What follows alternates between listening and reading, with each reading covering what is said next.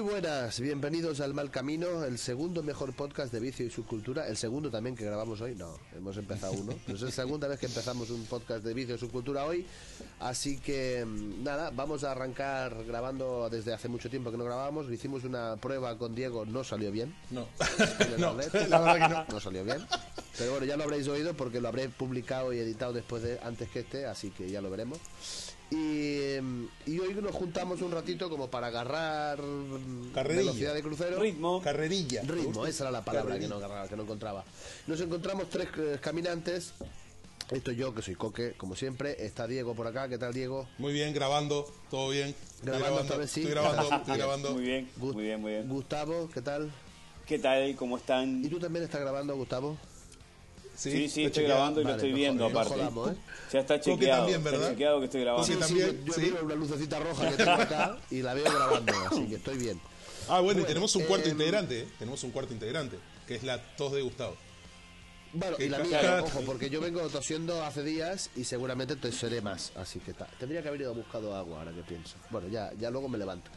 Eh, nada, vamos a arrancar el programita de hoy, no sé ni qué número es, pero me da un poco igual.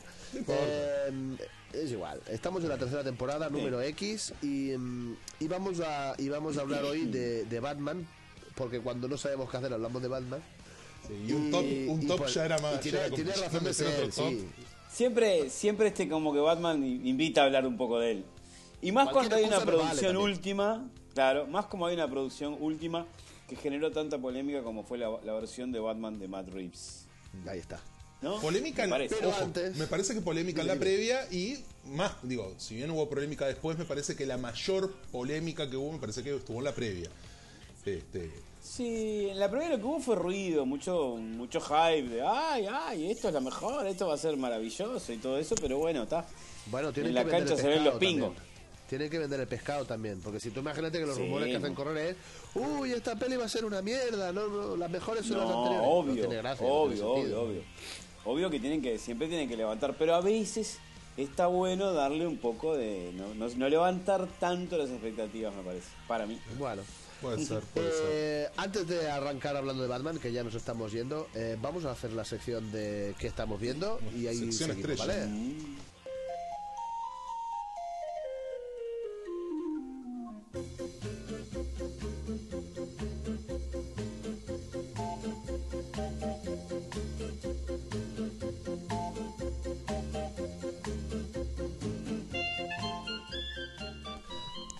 ¿Quién quiere arrancar a explicar qué estamos viendo? Gustavo, ¿arrancas tú? Gustavo, estás este. Arranco yo, bueno. Yo voy a arrancar, pero va a ser, va a tener una doble función esto.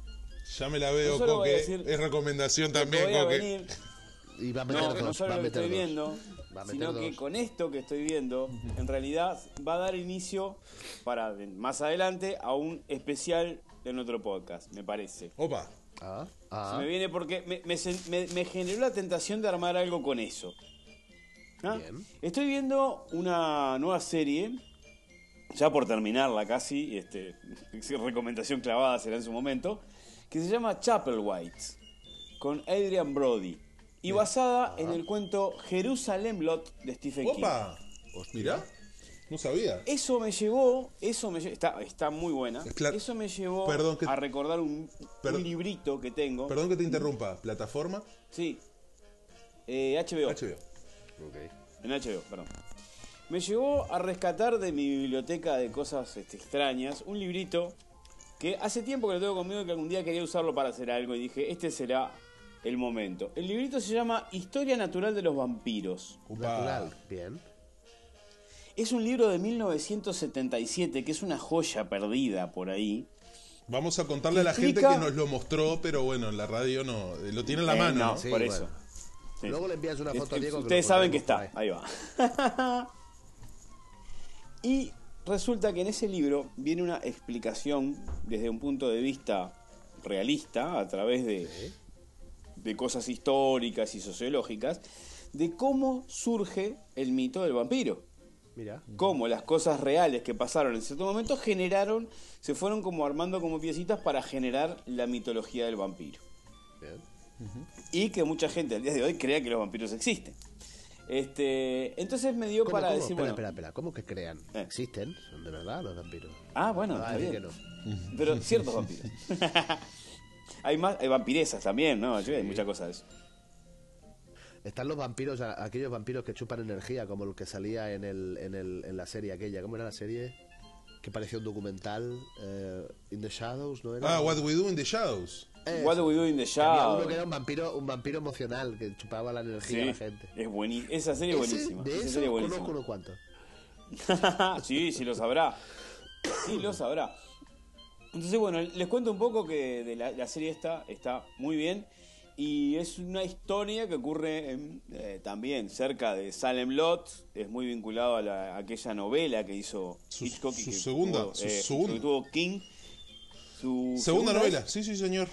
Bueno, él, él, eh, a esa segunda novela, o esa, esa novela que fue llevada a una especie de telefilm en dos partes, con el actor de S&H, de Starsky Hodge, como principal, con David Soul. Es una película de los años, fines de los años 70, principios de los 80, y que es buenísima, a mí una de las mejores películas de terror que he visto. Eh, y dije, tal, es una remake de lo mismo, porque el nombre es parecido, pero no. Después me enteré, buscando, cuando después que empecé a ver esto, me di cuenta que tenía tintes o cosas que la vinculaban, pero de por sí era en 1800 y pico, o sea, ya no era lo mismo que la otra, que la otra serie, más allá de algunas cosas similares que, que tiene la trama, solo similares. Pero la serie está muy bien, realmente te, te atrapa. Adrian Brody está en muy buen papel. El resto del elenco no son actores muy conocidos, pero también rinden muy bien. Y, y te mete, te mete algún miedito de vez en cuando. Es como atrapante la serie, te lleva a querer seguir viendo qué pasa. Son ocho capítulos, no sé si va a ser solo una. Espero que sea solo una miniserie de ocho. me parece que no va a dar para hacer otra, otra cosa. Pero la verdad que está muy bien. Y bueno, me dije, oh, nunca hicimos nada sobre vampiros. Me parece que es un tema que, el que hay que encarle el diente. Sí, señor. Y recordé ese librito que tengo en mi biblioteca y que tenía ganas hace tiempo de hacer algo con eso, así que bueno, una cosa lleva a la otra. ¿no? En- en eso estoy. Yo te voy a Buenísimo. acompañar con un librito nuevo que tengo ahora que se llama Una historia pop de los de los vampiros, así que este vamos a poder tener un, Mm, un contrapunto interesante. Está bien. Bien, bien, bien. Así que están viendo producción al aire. Que lo tiró, sí, o ¿eh? sea, nunca antes será- hecho, nunca antes será- hecho. No, jamás. No será el Esto es próximo, nuevo. pero. O, o sí, no sé. Claro. Entonces, No, capaz que en un tiempito, porque yo tengo que terminar un par de cosas y lo voy a, lo voy a preparar para un par de semanas, capaz una cosa así. Bien, perfecto. Bien, me das tiempo, me das tiempo para, para- para aportar, para preparar yo algo. Bolazo. Así que está. Bueno, bien. perfecto. Eh, Diego, ¿quieres Bueno, contar tú qué estás viendo? yo voy a ir, yo voy a ir con una, estoy mirando ahora algo que creo que no lo, creo que no lo comenté porque, este, bueno, hace tanto tiempo que no, que no grabamos. Ustedes cualquier cosa me dicen que es una serie de, de Apple TV que se llama Severance. Ya, ¿no? No. ¿Lo escucharon? No, no, no les suena. Sí, sí, Ah, sí, entonces, sí. No seguro. suena La nada. oí nombrar, pero no sé ni de qué va. Este, bueno, había terminado, había terminado una recomendación acá de, de señor este, Aguilera, que fue este, Devs en, en Star Plus, que digo, no tuvimos tanta discordancia como con Katla, pero está ahí, este, está buena, pero me, ¿cómo es que se dice? Tenía algún algún bachecito, pero bueno, está. Este, son esos problemas que yo tengo muy- con el ritmo. estáis muy quisquillosos Son muy. ¿eh? quisquillosos, muy quisquillosos. La Bueno, gente no- tendría que ver el, el, el chat que tenemos de, de, de- de WhatsApp. Es, son, una, oh, son unos viejos. Hacemos Oh, no, un- no le gusta nada. No le gusta nada a esta gente. No, no, muy Terrible, fuerte. son terribles. Muy fuerte. Bueno, esta serie, como dije, es una serie de, de Apple TV, Severance de este año, del, 2000, este, del 2022. Eh, tiene una segunda temporada aparentemente confirmada. Este, y básicamente te plantea la, la historia. Los actores, digo, la verdad que no, no, no nombro a ninguno porque ninguno me resultó muy, muy conocido. El actor principal es Adam Scott, que la verdad que es un actor este inglés que no lo tengo de no lo tengo visto de otras de otras películas o sea en el cast eh, no, he encontrado alguna participación en la nueva de Twilight Zone en este en Big Little Lies pero nada así que que diga lo ubico de acá. Y básicamente te plantea la historia la idea de que hay una oficina, él trabaja en una oficina donde los empleados entran de manera escalonada, después te vas a enterar por qué, cada 15 minutos sin verse, y una vez que entran en, ese, en el ascensor que los va a llevar al, al lugar de trabajo, una vez que salen de ese ascensor, perdieron toda la memoria de lo que es su vida fuera de ese trabajo. Entonces ellos llegan a su oficina, no tienen ni idea quiénes son, dónde viven, cómo se llama, nada. Y una vez terminan el trabajo, vuelven a subir el ascensor y cuando vuelven olvidan todo lo que pasó dentro de la oficina y vuelven a recuperar los recuerdos de este que tienen afuera. Esto es un pacto ya, o sea, ellos ya firman, por eso ya saben cómo funciona. Este, básicamente es en un momento perder la conciencia de que, de que y en el mismo momento está saliendo de trabajar. Interesante. Eh, está y la- las Bueno. historias las historias comienzan a, a suceder tanto por fuera del trabajo como dentro y esas compañías que tipo hay una habitación gigantesca con cuatro escritorios en tipo en, en forma esvástica me van a entender lo que es ese esos cuatro Sí, escritorios sí, sí, sí. y, y que mueven números de acá para allá y vos decís ¿qué es esto? bien bien casi a nivel Lost una cosa así o sea es un trabajo de estos súper misterioso para una empresa X que nadie conoce. Y bueno, cómo plantea ese desdoblamiento. Y la serie arranca cuando reciben una nueva empleada, ¿no? Arranca así la serie con la entrevista, que la tipa no entiende nada que está pasando, hasta que le ponen el video de tú vas, te va a pasar esto, vas a. Y ella misma se lo está diciendo, o sea, la obligan a grabar ese video explicándole el, lugar. Tiene esas cosas de que entran por una puerta y vuelve a entrar a la misma habitación en la que estaba. O sea, es todo muy este. Muy bueno y la verdad que voy un par de capítulos de los nueve y está... Son esas series que no te dicen mucho, pero con lo poco que no te dicen te da para elaborar 1500 teorías. Y esa idea de desdoblar realmente, ya casi este, este, como es tangible, la vida del trabajo y la vida personal es, es, es- es siniestra, pero bastante seductora también. Había una Este, peli que se parece a eso. Pues, puede ser, no sé si... ¿No te acuerdas? Creo, mira, me, me suena Ben Affleck, pero la verdad es que puede ser cualquier otro. Pero yo recuerdo haber visto una peli de un tipo al que le pagan mucha plata para meterse a trabajar durante tres meses en un sitio. Ah, sí, Él no. creo es- que es programador. Eso es este. Eso se llama Paycheck. eh, que es con Ben Affleck, sí. Sí. pero que le borran la memoria nada más. Le Y borran luego la cuando memoria. acaba, está tres meses metido en un, tres Exacto. cuatro meses metido en un edificio trabajando a full.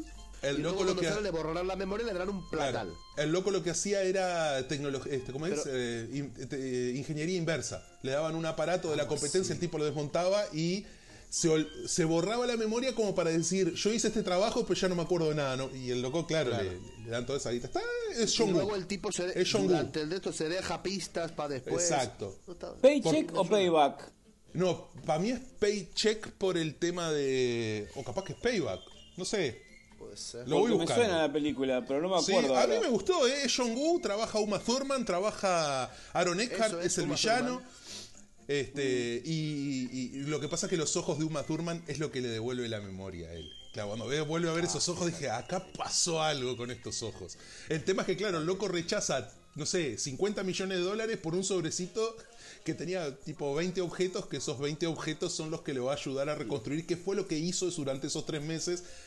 Hay viajes en el tiempo, hay una teoría, hay, hay de todo, hay todo, está, está, está muy interesante Bueno, el, el tema. eh, sigo yo. Dale nomás. Bueno, yo voy a ir rapidito, como siempre. Yo eh, eh, estoy viendo ahora Es Paycheck, sí señor, ayer, perdón, perdón, Paycheck. Paycheck, Paycheck. Paycheck. Ah, está. Bien, bien, bien, bien. Porque Perfecto. tenía ese rollo de borrar memoria y eso que me, me recordaba. Bueno, sigo. Adelante, perdón. Yo estoy viendo ahora El Caballero Luna. Oh, oh, oh, oh, bien. Bueno, Claro, es- y hemos estado tanto tiempo desconectados la- que no hemos, conect- no hemos Claro. comentado nada. No me habéis spoileado, pero en la- el WhatsApp creo que la dejasteis a caer de un burro. A ver. No recuerdo qué dijisteis de ella, pero como todo os cae mal, ya pensé, esto tampoco. No, vos, ¿cómo todos me caen? ¿Cómo no nos cae mal? No, no. No, no, Yo no, a mí no, yo de- siempre tratamos de rescatar, ¿eh? ¡Esto es una mierda! Siempre tratamos de rescatar algo, Coque. Siempre, siempre. Bueno, a mí mm, he visto el primer episodio y mm, un, pedacito del segundo. Y la verdad, muy bien. A mí me gusta. Está, estamos bien. ¿Vale? Sí, a mí Ahora digo, yo la vi- "Oh, sí, en el tercero se rompe. No sé. A mí me gusta. A mí, a, mí, a mí en el cuarto se recompone, para mí. O sea, al final del tercero, cuando hay como una cosa que me... Porque lo que me pasó con esa serie era como que, che, acá me falta algo. esta, esta serie le falta algo, no sé qué, es como que hay muchos huecos. Y hay una Yo parte. soy, el- soy muy tonto a vuestro lado. Te juro que yo me chu- yo abro los ojos ah, y quedo así y me como lo que me metan. y no, no soy crítico en absoluto. Y luego después pienso, ah, pues cuando vosotros comentáis algo pienso, ah, pues podría ser, sí, es verdad que le falta. Pero yo en el momento no me doy cuenta. Estoy puede ser. empapándome. Soy, Bueno, soy cosa, fatal. viste que yo te dije que le tratamos de rescatar las cosas buenas siempre y todo. ojo que no se te oye. Estás moviendo el micrófono. Perdón, perdón, perdón, perdón. Que Ahora. no, que decía que con Caballero Luna que le tratamos de rescatar las cosas buenas, lo cual se está haciendo muy difícil con Obi-Wan. Ya no me acuerdo. Ya no Con me... ¿Cómo Obi-Wan se está está- mal, se está no, a se mí está me hace gracia Obi-Wan. También la estoy pare- viendo y a mí me porque- gusta. Porque parece los tres ¿Por qué chiflados. no gusta Obi-Wan? ¿Qué le pasa a Obi-Wan ahora? Está horriblemente escrita, por favor. ¿Cómo que está Pasan cosas escrita? ridículas. A ver, vos a vi- ver, dime una. Dime Bueno, una a ver. discutimos aquí mismo. Vamos en un camión. Venga. Vamos Dale, en un Gustavo, camión. Tú también. Obi-Wan vestido de Jedi con la princesita Leia. Se suben cuatro Stormtroopers. Oiga, estamos buscando un Jedi con una niña. Ah, no sé. Ni idea. El, tipo, el tipo tiene el, el- el uniforme de Amazon. ¿Viste? Cuando vos pones uniforme Jedi para pedirte, te mandan ese uniforme, ¿no? No, es muy ri. Después, escenas del escape de, de la, de la, de la, del, ay, ¿cómo es la isla esta donde están los inquisidores? Que Sí. se escapa abajo de un abrigo, la nenita escondida, como si fueran los tres chiflados. Por 20 no, por favor, es, es Perdón, pero, tú insostenible. te, pero tú te acuerdas de cómo rescatan a Leia en el primer en el episodio 4 de, la, de, de aquella nave que la tiran prisionera. Que es todo muy malo, que disparan 70 millones de veces, no le dan a nadie. No, no, es muy Pero fuerte. ¿Por qué nos gustaba aquello? ¿Qué, qué- y esto no? ¿Cuál es el problema? No, es que acá el Siempre fuego. ha sido así, por qué Vader prende un fuego, lo apaga y después se vuelve a prender el fuego y ya, y- y ya no puede hacer nada. Y aparecen unos Stormtroopers diciendo: Oh no, este fuego es muy potente, no podemos ver, no podemos atravesarlo. Y Obi-Wan lo rescata un robot que, que- que va, va, va en cámara lenta. Y Vader mirándolo a través de la llamita. Decís, por favor, no, tiene. Tiene cosas que están lindas, pero la, la historia no hay por dónde agarrarla. La historia no hay por el, ulti- el último Es capítulo tiene unos momentos de acción muy lindos y, y- y yo creo que en el último sí se puede rescatar eh, el posicionamiento de Vader con Estamos el en poder el quinto, que tiene ¿eh? Vader. hasta hoy no ha salido el último sexto, no salió aún. El sexto sale el viernes, el miércoles, perdón. Pero en este Miércoles último hay una escena de Vader utilizando el poder de la fuerza y una pelea bastante digna. Eh, que vos decís, bueno, bien, bien, esto es. Pero después está todo medio.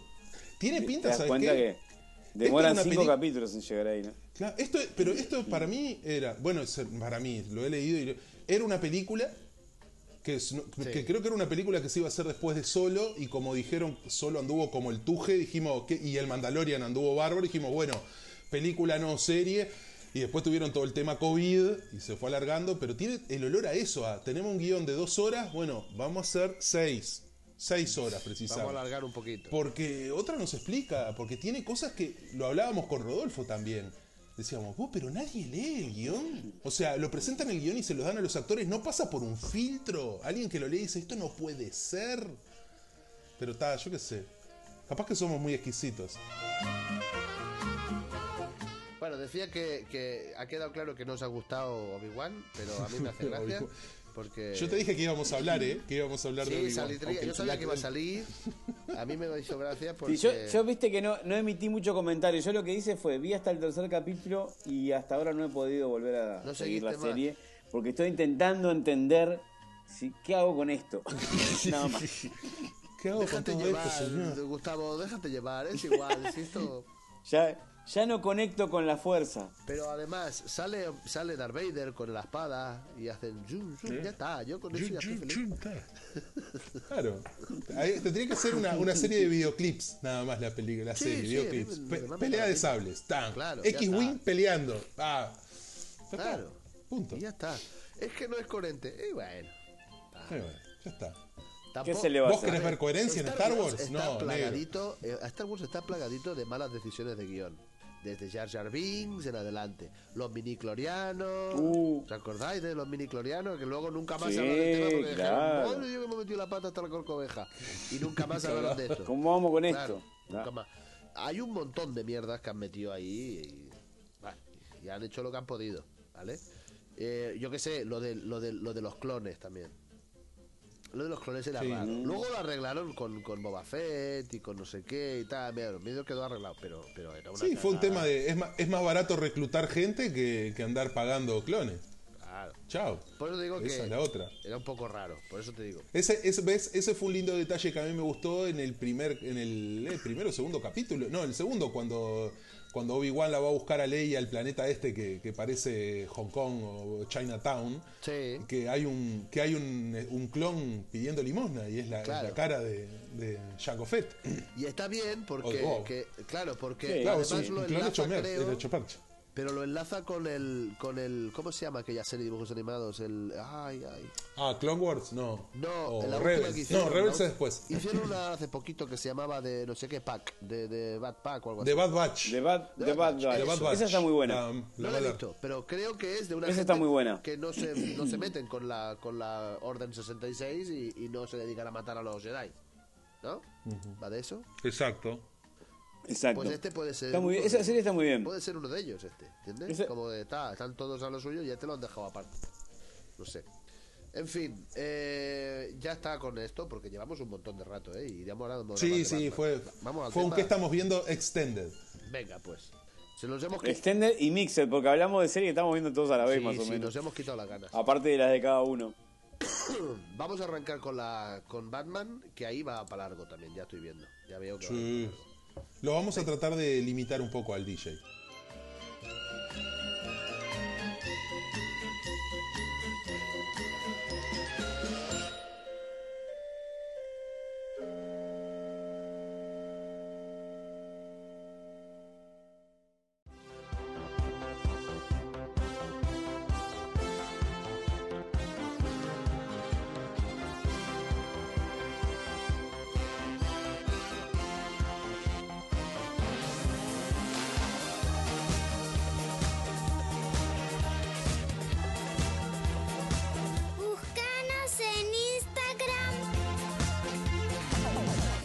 Mal Camino Podcast.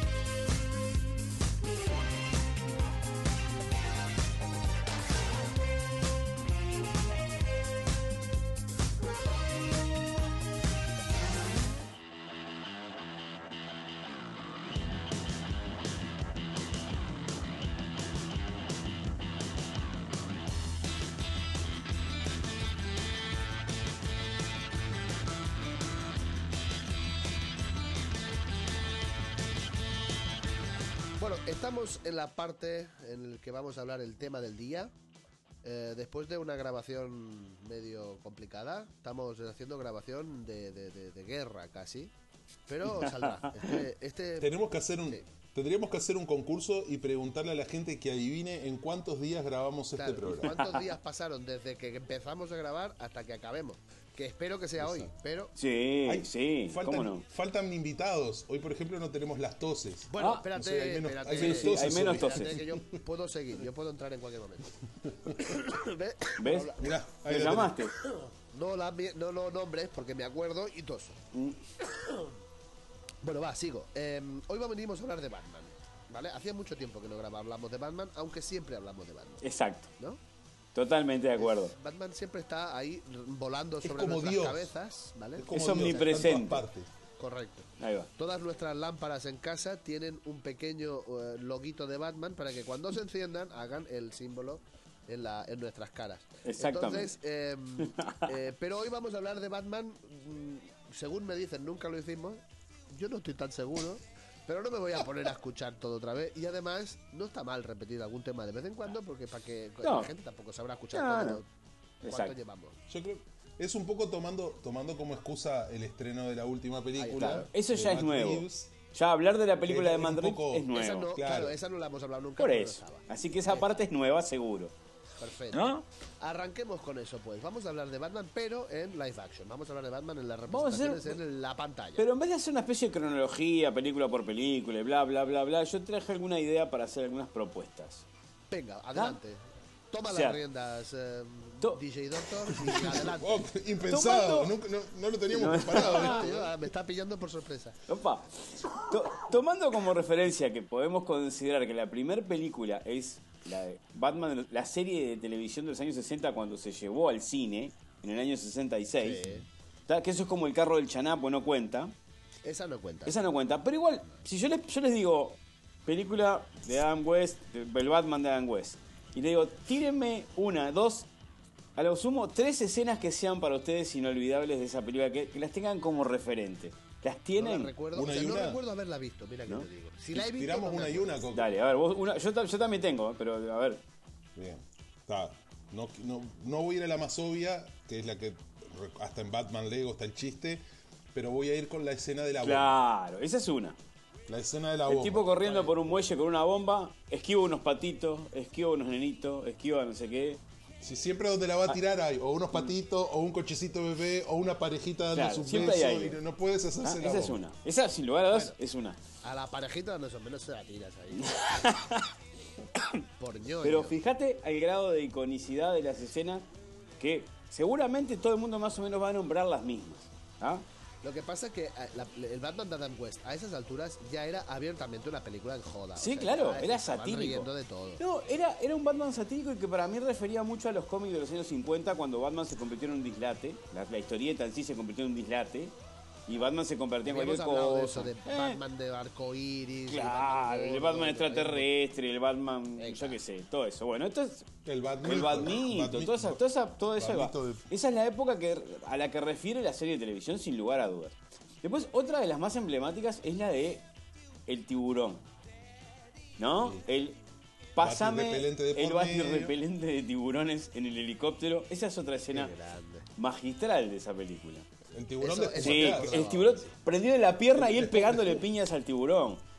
Porque el otro no le alcanzaba el repelente de tiburones. Ese tipo de cosas. Aparte, fíjate, la, la mala fama que tienen los tiburones, pobrecicos míos. Que ya me- tú echas la- el pie ahí, seguramente no te muerdan, pero. ah, Sí, no, era una cosa.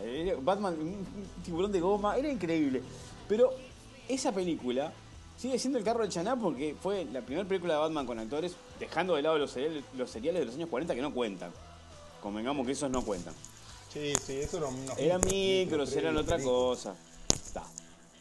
Este, pero pensando en ese, en ese Batman como referencia, pasaron después de eso 23 años más o menos. Sí, 20 no, no más o menos. Exactamente pasaron 23 años para que hubiera condiciones cinematográficas, en cierta manera, y, y artísticas también, de, de, yo qué sé, de contenido y de- del tipo de historias que se contaban del personaje para que hubiera otro Batman.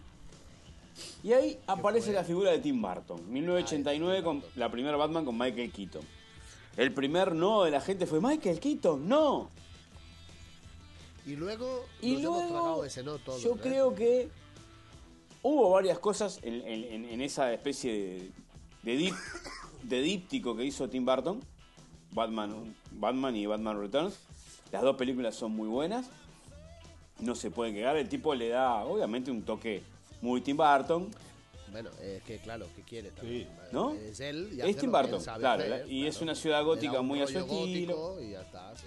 Pero generó muchas cosas, tomó muchas cosas referidas a las historietas y generó muchas cosas a posteriores que se utilizaron mismo en las historietas para seguir desarrollando el personaje.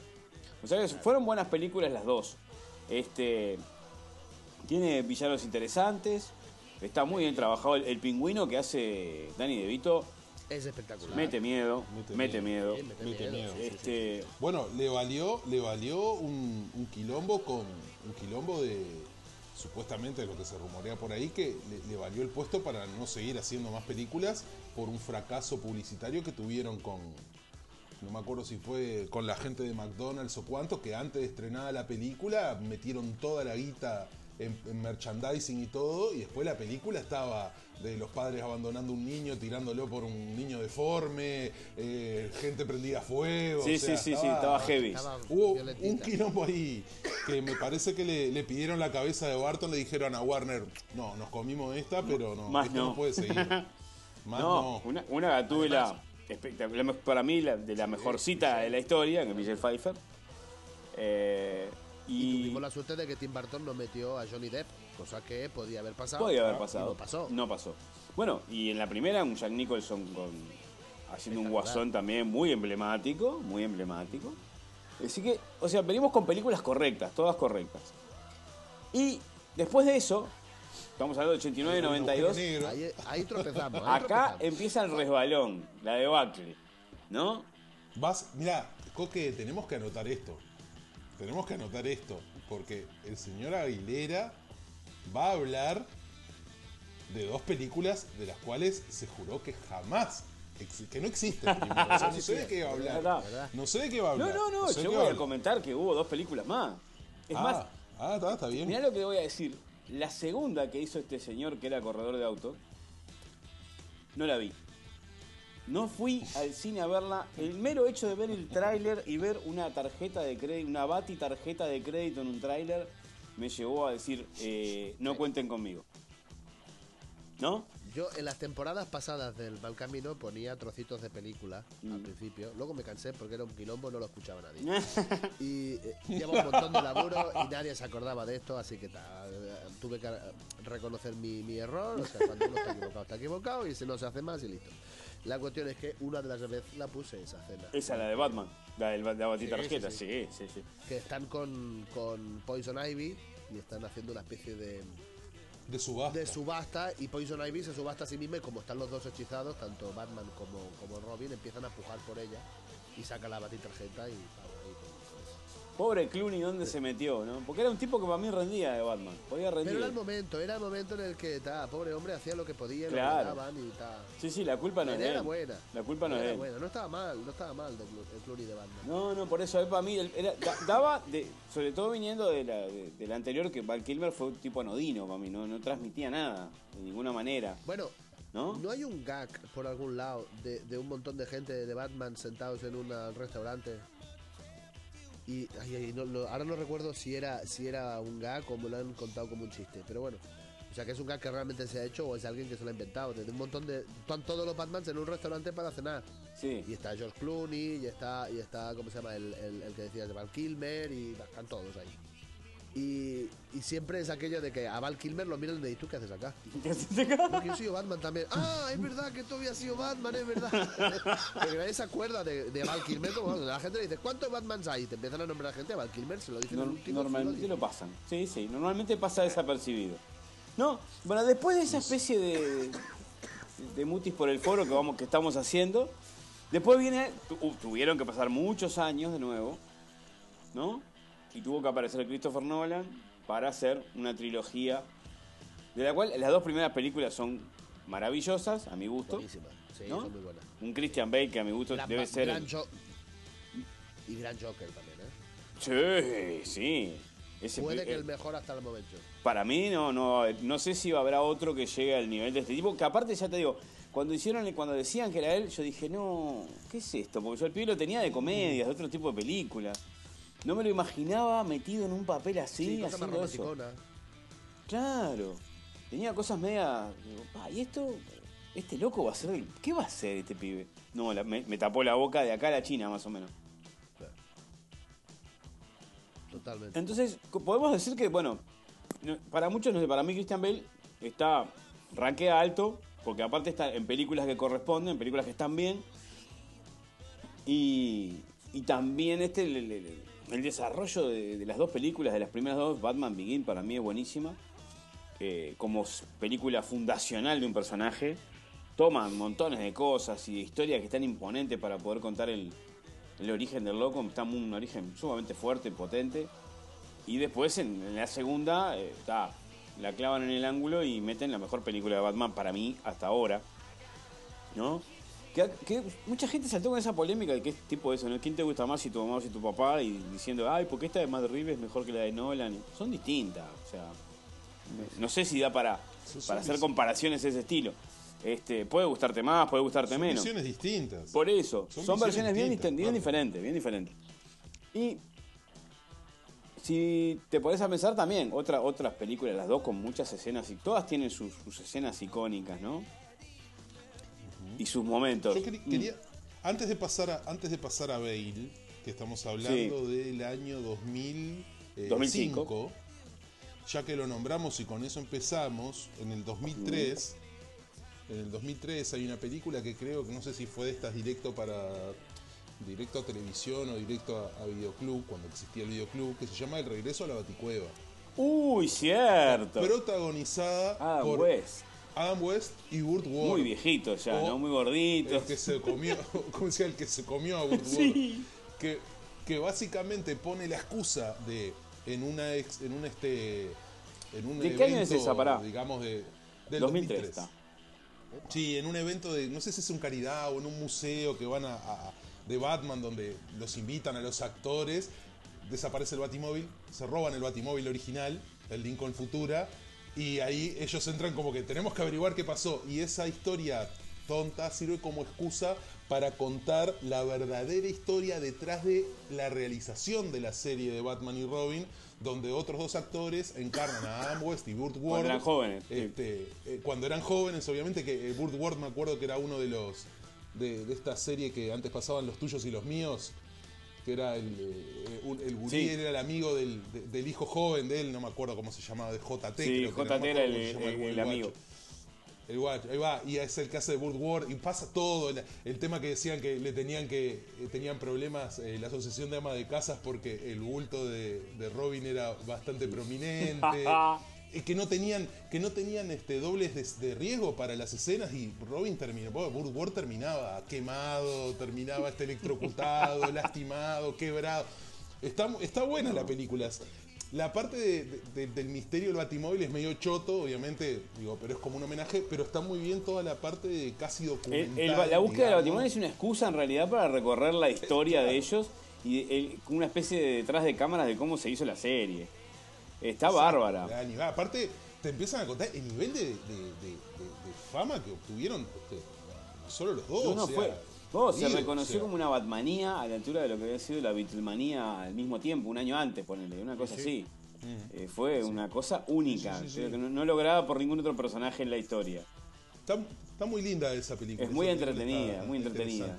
Y es un- como ver de, ver a- de vuelta a esos tipos tre- 30 años después, ver cómo están, lo que están haciendo esas cabecitas. No, no. Eso está bárbaro. Está lindo. Bueno, ahora sí, volvamos. Está. Tenemos Volvamos una trilogía a que patina en la tercera. A mí, en lo personal, eh, la tercera de Nolan me parece que. No sé si se apuró, si le erró el bizcochazo con el guion. Do- ¿Por dónde dónde está? No está hay varias fallas en esta película. ¿Es con Gosher también? Sí, sí, sí, sí. No me acuerdo Creo que si sí, eh, creo que sí. ¿Y no le habrá pasado, no tenés el dato, no le habrá pasado lo mismo que a Raimi con la tercera Spider-Man? Que tenía contrato para una cuarta y le dijeron, no, flaco, es hasta ahora, entonces vos. Mete todo junto. A, Eso me suena. vamos a condensar. Eso me suena que pasó, pero ahora no recuerdo si fue en esta trilogía o en alguna otra. Pero me recuerdo de. Me suena de que la, la querían alargar y a mitad de producción dijeron: Mira, sabes que no, se acaba acá. Así que cerrámosla y eh, a- reescribieron guion corriendo o alguna cosa así. Pero no sé bien cuál fue la idea, qué fue lo que pasó. Eh, en Spider-Man fue eso. O sea, en las de Raimi fue una cosa así. Claro, Este, pero no sé qué, qué habrá pasado con. con las de Nolan. Mm. Que son esos, esos manotazos de abogado que te hace Sony, como por ejemplo la del sorprendente Hombre Araña 2, que después te mostraban en ese este, laboratorio eh, el, el empleador, no, los brazos del Doctor Octopus, unas alas de buitre, y vos decías, oh, mira, mira lo que tienen ahí de fondo, están preparando los seis siniestros. Minga. sí, no sé qué pasó, pero se le fue un poco la. No sé si perdió la forma, perdió algo de- en esa especie de, de intención de hacer algo muy. Muy. ¿Cómo se podría decir? Muy realista. Y en esa película se perdió todo el realismo que habían logrado con las primeras dos. ¿No? Este, hay una Sí. exagera- una exa- varias exageraciones y hay cosas que decís, no, esto no, no, no es cualquier cosa. Este, los tipos que salen de abajo, de- ¿se acuerdan? Los policías cuando salen todos limpitos y fresquitos después de estar abajo apretados ahí en sucuchados en no sé dónde y salen con los trajecitos todo bien prolijitos. Y, ¿no? y algunas ideas de lo que Bane hacía y momentos que decís, pa. eh, se creo que se aprovecharon para hacer un cierre perfecto, se desaprovecharon el cierre perfecto y podía haber salido una, una, una gran película que podía cerrar todo ese, eso que ya está. Digo, sigue siendo igual, ¿eh? Ojo, Sí, si- es un Batman si de director. hecho la tercera, si la tercera hubiese sido tan buena como las otras dos y hubiesen hecho ese cierre perfecto, hubiésemos tardado mucho más en ver otro Batman. Porque no creo que nadie hubiese tenido huevos a montar un Batman después de haber hecho eso tan bien. Sí, eso también puede pesar, ¿no? Eso estamos de acuerdo. Sí. Eh, esas, esas cosas pesan. Así como el Schumacher casi que liquidó la franquicia y no se hizo más nada de Batman por como por 10 años. Este, también una, una cosa muy muy bien hecha puede llevar a decir, bueno, ¿con, con qué levantamos este muerto? Pero igual, ¿ves? Eh, en ese sentido, las, las de Nolan quedaron como una especie de norte de brújula porque todos miran ahí ahora a la hora de hacer un Batman. Eh, Claro. Pero cuando decís un norte de brújula, ¿en qué te referís? ¿En estética? en, estilo, en el, el- el personaje? realismo, la búsqueda de, de traerlo lo más al piso posible y que sea lo más realista posible, ¿no? Eh, Separarse completamente de Tim Burton y de su y de su estética onírica. sí, o de los 60, ¿no? El- eh, un No, Batman... Vamos a algo Un Bat- moderno, vamos a un Un, Batman. Bat- un Batman, ojo, un Batman de, Bert- de Barton que Sí. mataba. Eh, Batman que cortaba tres carajos. En este está un poco más, este, está un poquito más, lo, lo- lo busca, o sea, lo- lo- no, no está tan explícito lo de no matar, que quizás en esta última de Matt Reeves, a la cual todavía no, no llegamos, hay como un poquito más de, de- de preocupación por ese tema. Sí, sí, sí, sí, sí, sí, sí. Igual, bueno, está, no, ahora que estoy acordándome, en la de Nolan, en la primera está la parte de, bueno, cuando lo- en la Liga de las Sombras lo quieren Eh, sí. obligar a, Sí. a matar a un, a un Y el dice, no, ahí. esto no lo hago. No. Hasta acá no llego. Esto. Eso lo dice. Exacto. Mira, me acabo de decir en el Ah. toque. Hasta acá no llego, decía, lo que es cierto. Y después viene como una especie de, de impasse donde Batman no es el personaje central ni es película propia, pero el Batman de este muchachito que estuvo ahí en Batman vs. Ah, Superman y en la Liga de la Justicia, de, de- Bat- de- el Batflex, nos presenta un Batman maduro, veterano, que no me, para mí no desentonó. No. A mí Eh, me gustó. Para nada. corazón, a mí me pareció Me bien. el- o sea, quizás las películas no fueron buenas. Eso es otro cantar. Ese es otro es tema. otro tema. Pero él, cumpliendo su rol de Batman en ese, en ese conjunto, estaba muy bien. ¿No? Me parece que está muy bien. Incluso Jeremy Iron rendía muy bien ahí con esa especie de, Sí. de Alfred, rendía pilones. Y se Jeremy podría decir que fue de lo más. Sí, fue de lo más rescatable de esa peli de, de- de Batman vs Superman y de la Liga de la Justicia, ¿no? Para mí fue Batman ese como rescat- el más rescatable de todos los personajes ahí en la vuelta. Quizás Aquaman también, porque después tiene película propia y la película está se despega del resto de lo que es, ha sido DC en el cine, me parece. Este, así que hay algún personaje más. La primera de Wonder Woman también está muy bien, la segunda es para el olvido. ¿No? Este, o sea que tienen eso de que no, no logran encontrar la manija, no logran encontrar la vuelta de DC para. Bob, mirá, Mm. perdón. ¿Y con Flash? The Suicide Squad, no Suicide Squad, sino The, The Suicide Squad y, y, este, y Peacemaker, perdón, pero las tengo que alejar de todo esto porque están Sí, sí. O sea, para mí están Pero no han encontrado, no han encontrado una manera. O sea, vos. La, la, la Claro, cohesión. una cuestión Pero donde no todo más o un menos. universo. Claro, no han logrado encontrar un. Como ha hecho Marvel. Exacto, no han encontrado un tono para, para hacer algo que diga, bueno, yo veo esto y después quiero ver lo otro porque sé que está más o menos en la misma calidad y me va a enganchar y va a estar involucrado con el resto. ¿No? Dentro de ese grupo está el, el Flash también, que ahora han tenido un problema gordísimo, ¿os habéis enterado de esto? Sí, sí, tiene más problemas que. Ese loco está, que está jodidazo. y ahora el actor representa que ha, ha sido acusado de, de, de, de- de raptar a un menor. Y, no, ahora no Sí, recuerdo no, qué era, no, tiene alguna- 10.000 alguna 10.000 locura acusaciones a ese tipo. Y drogas El y no este, sé no, qué, y se ha de- desaparecido. para los que- Mm. Además, ha Para desaparecido. los de que hagan matemática, hay, hay un dicho que es tiene más problemas que Copetti.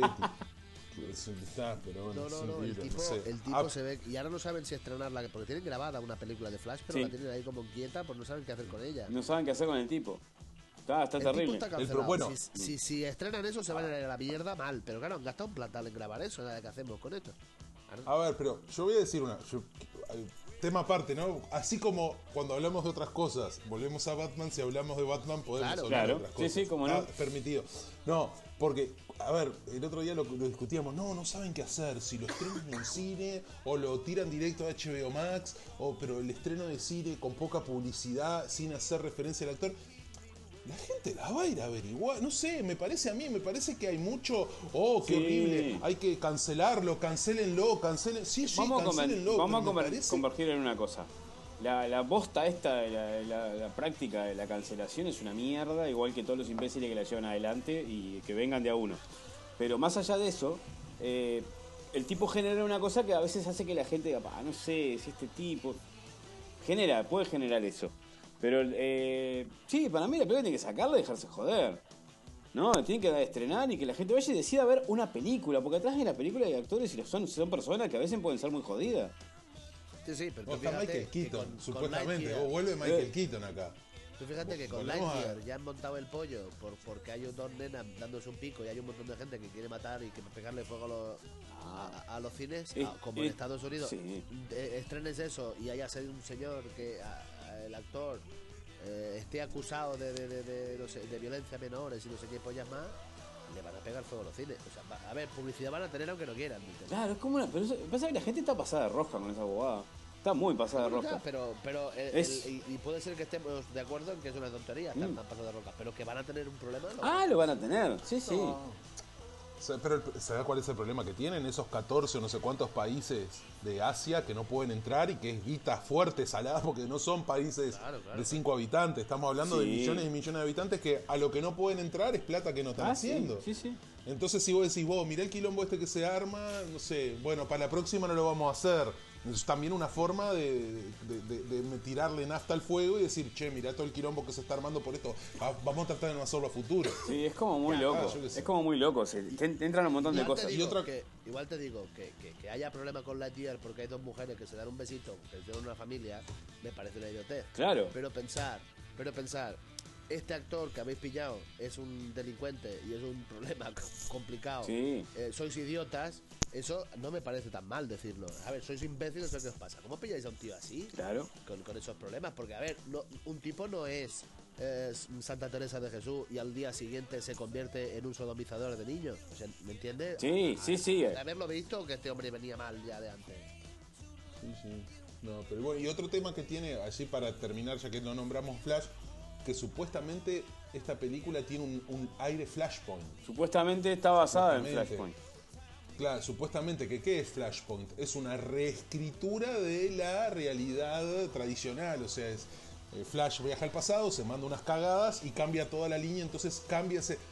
Pero es un universo DC que supuestamente tampoco conocemos mucho, porque que hay dos, tres películas medias ahí, entonces querés hacer hincapié en vamos a cambiar, wow, volvió y te cambiará dos, tres personajes, pero tampoco a lo, distinto está lo que te planteaban, yo qué sé, con un Endgame o con un Infinity War, donde sí hay un cambio de algo que Un vos proceso venías de 10 años, construyendo. 23 películas, otra Claro. cosa. Pero por tres o cuatro películas medio locas y que algunas tan buenas y otras tan más o menos. No, no, pero está. Así que bueno, Flash, ta, ta, volvemos a... Seguimos Ah. Bueno, pero bueno, después de eso, después del Batman de, de Ben Affleck, que es un buen Batman, en, en películas flojas, para mí, es así. Este, entramos en este tema, en Matt Reeves. Y el, el nuevo Batman. Vamos a hablar de la película, todos la vimos, ¿no? ¿Coque? No, no, pero podéis hacer spoiler, no hay problema. No hay problema, No no. he visto, no más que spoiler, yo lo que voy es. eh, había como una manija de que se venía el, el Batman de la historia, o sea, una manija publicitaria muy fuerte. ¿ah? Y, y que jugó pesado, que jugó a esto, va a cambiar todo, olvídense de Nolan, olvídense de. ¿no? Claro. Bien, fui a ver la película. eh, tr- traté, traté de no ir este, con esa con toda esa manija, ¿no? Digo, voy a ver la película a ver qué tal. Toda esa mochila, claro. Claro, Esa ver la película tratando de- de ser- con todos los Batmans que han venido antes. A ver si este es mejor o peor. No, Sin vamos. mochila, voy a ver a, este. Batman, a ver qué, qué me propone. Matt Reeves. ¿No? Bien. Y me encontré con una muy buena película. La película está bien. Quizás, quizás un pelín larga. Ese es uno de los temas. Quizás. Para mi gusto tiene dos o tres cosas gusto que le hacen hacer agua. ¿No? Y es. eh, una de ellas es el tiempo. Tiene momentos en que se alargan, escenas que se alargan mucho. A mi gusto, es una que capaz que en 20 minutos menos hubiese sido redondita. Ojo, pero estamos hablando de una película de Hollywood que seguramente el montador no haya sido el director. No, no, no. O sea, me parece que es mucho más un problema de montaje, Ujú. que pueden haber recortado un poquito de más o lo que sea, que no tanto de dirección, que haya decidido las Sí, escenas. sí, sí, ahí no sabemos, nunca tenés claro ahí cuando hay un tema de deci- qué decisiones Es que llevaron a eso. Llega un momento, llega un momento de la película cuando parece que todo cierra, cuando se descubre quién está detrás de todo, y todavía queda otro arco. Y en ese momento se abre otro arco que no estás esperando y decís, a la mierda, esperá, pero ya van tres horas y pico, esperá, ¿cu- ¿cuánto más me vas a dar? Aguantá, aguantá un cacho. ¿Viste? Te deja como, esperá, o me lo vas a resolver en 10 minutos, no seas malo, no podés, o esto se va a la mierda. Pero este. Digo, igual no estuvo, no estuvo mal esa última parte, No, no. pero como que ya estás medio, medio bueno, No. está, bueno, va a cerrar, A mí ya está. me pesa un Mi poco pre- varias cosas de la película. En, en escenas como.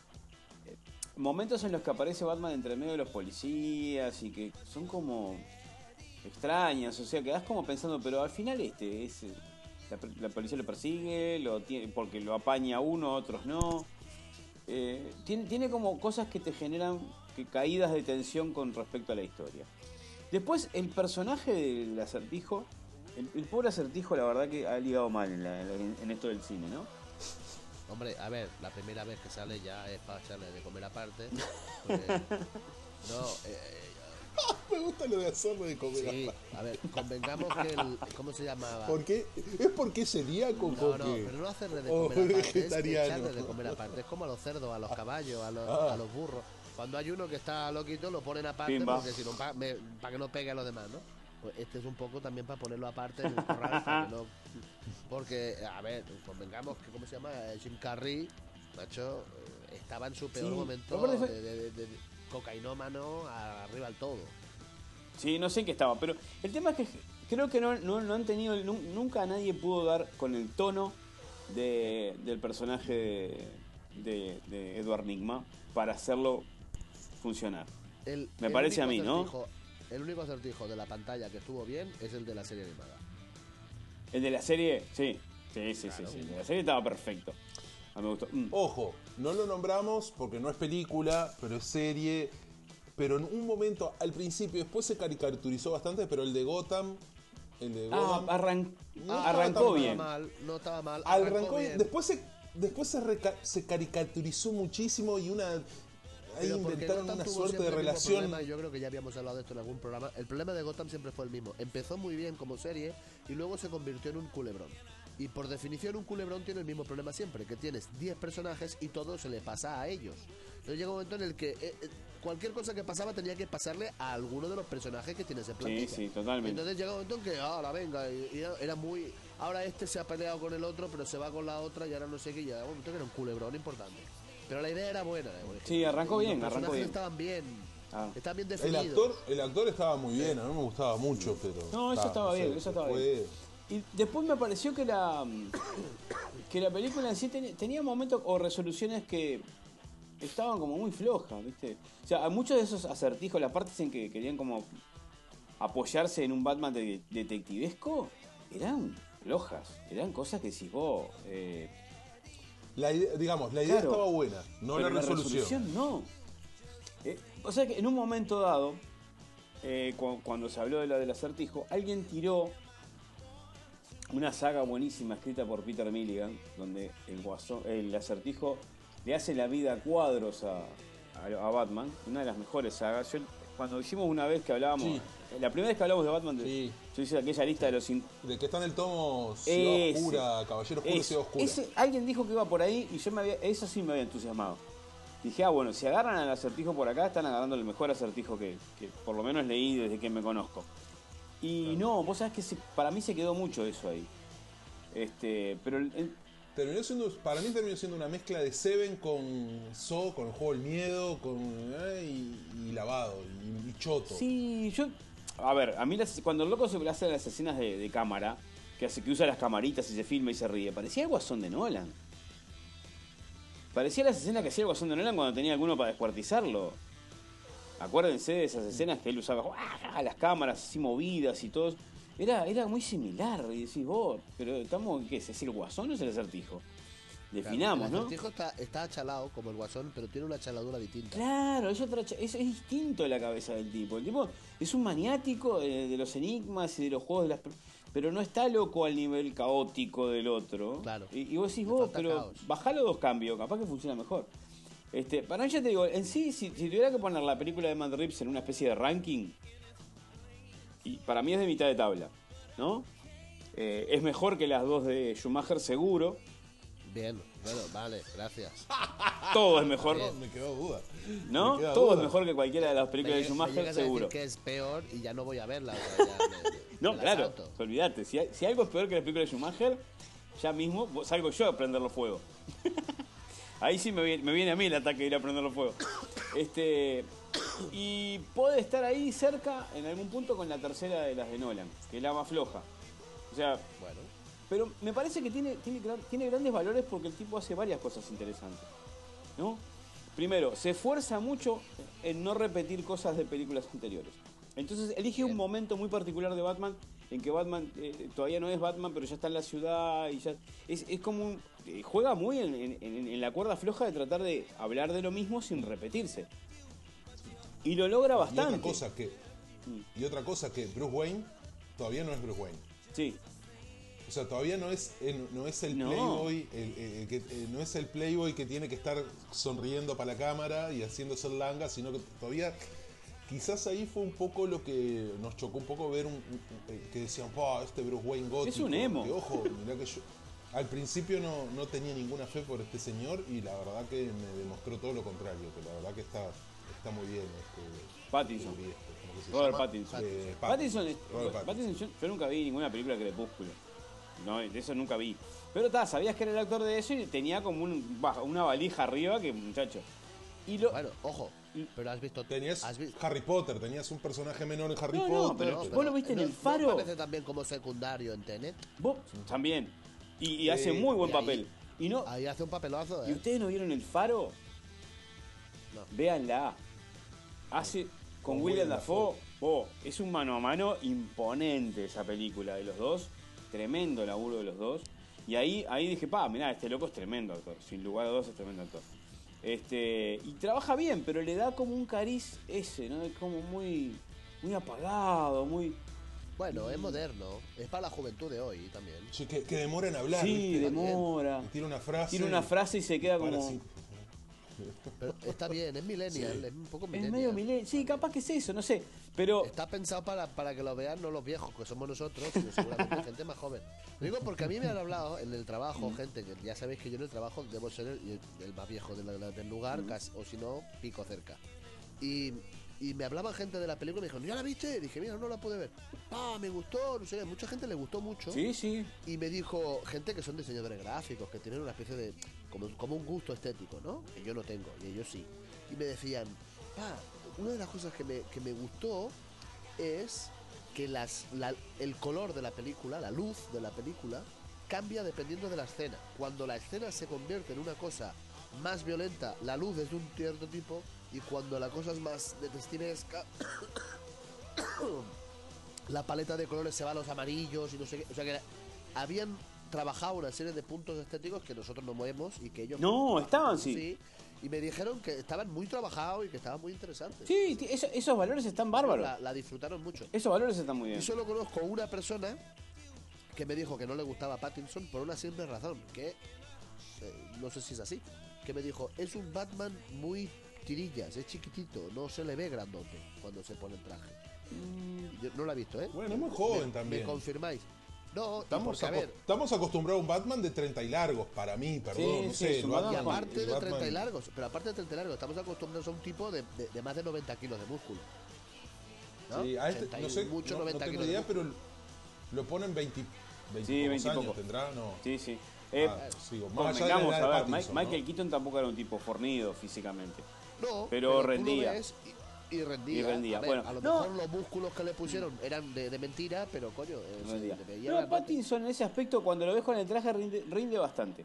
El, el gran tema. El traje me el encanta. gran tema- Me encanta el traje, cuellito, la estética Sí, del traje me encanta, bueno, el cuellito bueno. mao, la, ca- A mí la me capucha gustó más mucho- tipo casco con pera lo, lo- lo destaco como lo mejor de la película es el proceso que hace él para dejar de, de- de- de tomar su, su, su laburo de Batman, entre comillas, como una forma de venganza y convertirlo en una forma de, de justicia y esperanza. Que lo hace en una escena cuando se inunda todo, Diego, si te acordás, que él toma una, Sí, toma la, prende una antorcha y se convierte en el tipo que va adelante y la gente sale detrás de él, confiando en él. ¿no? Hay un viaje mental del personaje que pasa de, de ser un tipo que quiere, solo lo único que quiere es vengar, vengarse a ser un justiciero. Don- Y que termina con un amanecer. ¿no? También. También, ¿no? Es una escena. Bueno, también, también, ahí juega con eso también. O sea, las luces y sombras juegan mucho. La película está bien hecha, está muy bien hecha. Hay cosas que uno le puede dar por- porque tiene una concepción de Batman como personaje y acepta a veces versiones de diferentes autores y hay otras que en algún punto le pueden rechinar. A mí me pareció flojo el tratamiento de las partes detectivescas. Ah, ¿No? Sí, En el- ah, ojo. Vos dijiste algo que a a vos no te había gustado, a mí me gustó. El, entrando en las escenas del crimen de a pie, así tipo secundado por Gordon y todo mirándolo con cara Sí, de sí, sí. O sea, porque no es que, che, no, está todo el mundo mirándolo con cara de orto. ¿Qué está? ¿Y este? ¿Y este ¿Qué está hace ese pibe acá? O sea, está ahí. Gordon medio articulando.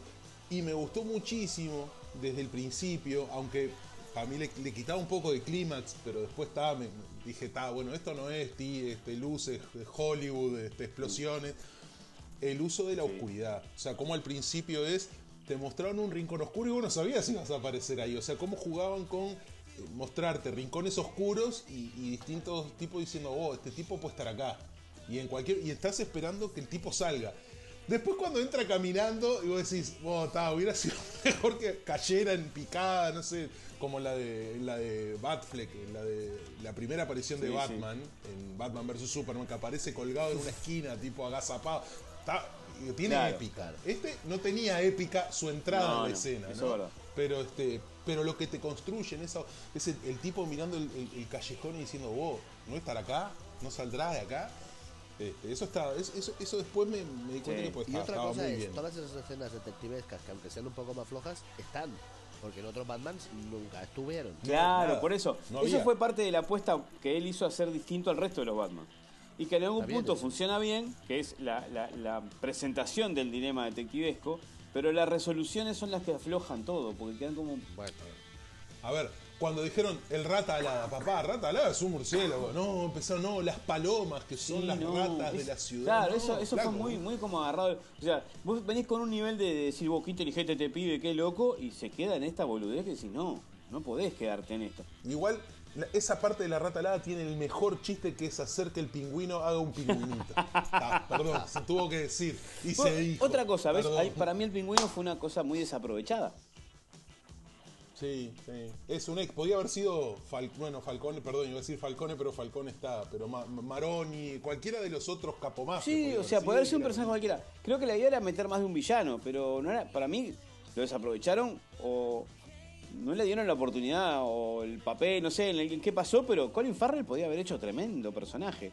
Está bien el personaje, ¿eh? no está mal, pero me parece desaprovechado, me parece como que podían haberle dado un poco más de, de, de espacio o de profundidad al personaje. Y No, rinde Colin Farrell, decir- o sea, vale la pena eh, todo el proceso de que le engordaban con maquillaje y con un traje. de no sé Es que tampoco ¿Para lo que qué? tiene, Era- que para mí. podían haber fichado a uno que ya fuera gordo y para adelante. Sí, podían haber fichado uno que fuera gordo. Es que el papel es tan como lateral del pingüino. Claro, es que lo que te digo, si vos esta película sustituís la palabra pingüino y le pones otro nombre, no cambia absolutamente nada. Entonces la caracterización hasta queda secundaria, porque terminas haciendo una caracterización porque el tipo se les ocurrió que tenía que ser el pingüino. Claro. Punto.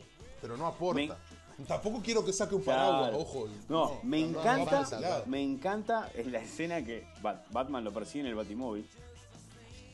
¿No? Cuando el, el auto explota, se prende todo fuego y el, y, y el, el- el pingüino empieza a, a reírse, ¿no? Y me dice, I got you, I got-" que te agarré, te te- Vos, ese momento debe ser el mejor momento de Colin Farrell en la película y la descoce, o la, con tres bobadas la descoce. A mí me encantó esa parte.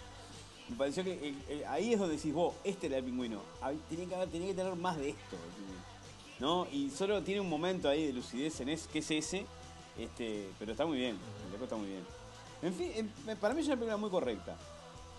No hablamos de Mm. Gatúbela, que no está nada mal y es bastante. No, ¿Quién es? Ahora ¿Qué- entra la, qué bo- la bobadita tenés? de Perdón. qué fiel que es al cómic, ay, qué fiel que. No sé si Mirá. me importa fiel, pero me pareció una Yo tengo un tema, yo tengo un bueno. tema con quien hace de, de este Eso, eso papel, preguntaba, ¿no? ¿quién era? ¿Quién es es el la hija, es la hija de Lenny Kravitz. Zoe Kravitz. Pero es la hija de. En realidad esa piba actúa porque es la hija de y está vinculada porque la madre también es actriz y Sí. Esa piba no puede actuar ni, ni de espalda. Ay, Es espantosa. La mató vos, pero Sí, la es mató. espantoso. Esa loca no puede actuar. vos, no, no le encuentro. para mí no es nada, es horrible actuando. Está ahí porque es la hija de Lenny Kravitz, nada más. Y de la otra Elisa Bonet. Sí, señores, aquí lo tenemos. Claro, pero. Opinando. Pero hay actores que llegan a un lugar porque como pasan todos los laburos y en todos los, los- El hijo de Will Smith. El, el hijo de Will Smith. claro, en todos los órdenes de la Los vida, llegan a un lugar porque son el hijo de o están apalancados, tienen un padrino o algo y están ahí y los tienen que usar. Tienen la obligación de. Eso pasa. Y para mí esta muchacha está todo bien, pero no es buena actriz, no. No me parece buena actriz, me parece que no, no dice nada. La he Estoy visto. mirando dónde más. ¿Eh? Estoy mirando dó- dónde más ha aparecido. Y estuvo, creo que en una de las de Maze Runner es que está, digo. Sí, en Divergente. Ah, en Diver- esa, en esa, en Divergente está también, ¿no? Sí. En un secundario en Divergente. Un secundario Oh. en Mad Max Fury Road, creo. Ah, es una de las Es muchachas. una de las no es una de muchachas, las- pero bueno, no es una de secundaria- las madres estas, Y poco más. de las, de las cortesanas de, de- del loco este. Eh, X-Men, First Class, veo. Y poco más por ahí. Sí, para mí, no, es un- si es actriz es del montón. Y no le da, no le da, viste, para, para hacer de Gatúbela le faltan. Me gustó que nunca le dijera. Que nunca, No, nunca, nunca se nombró como tal. No usan nombres. Nunca se no, no, creo que y Batman el único que le dice de Batman creo que es él. Él nunca, no sé, dice soy No, Batman. Él no. Porque yo sé- que yo recuerde, él, Él no, lo dice. Es bien una película inicial, ¿no? De personajes gestándose que todavía no tienen ni el nombre. Los nombres van surgiendo por lo que sucede en la película.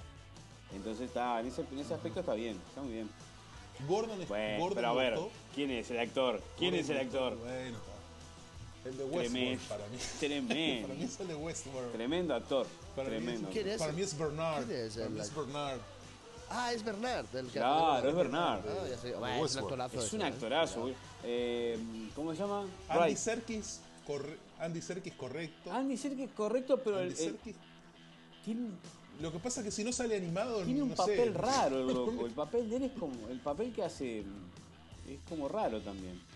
¿Quién es Andy punto. Serkis? Perdón, a ver, contadme eso. Andy Serkis es el, Andy Serkis es el hizo de Gollum. En las Ah, películas de Señor de los. Anillos. Gollum, King Kong. Sí, sí, sí, sí. Un, este, un- experto en, traje, en en trajes de neopreno. Haciendo de persona normal no le debe salir igual de bien. Es, bueno, es- apareció bastante más en Black digo, ahí Panther. va, te es iba a decir, Claw en Black Panther que tiene la- la hace de de- y está muy bien. Ah, sí, ah, está muy bien ahí. Ahí sí. está Ah, bien. Ahora lo veo, sí. Sí, sí, es bueno Aquí hace de Albert. Es- para mí es bueno, es buen actor el loco. Y ha hecho, Hace ha dirigido Alfred aquí. películas también, es un loco metido ahí, pero Hizo King Kong. De King Kong. y las dos King cosas. Kong. Este, más allá, o sea, Serkis me parece que es un buen, que es un buen actor.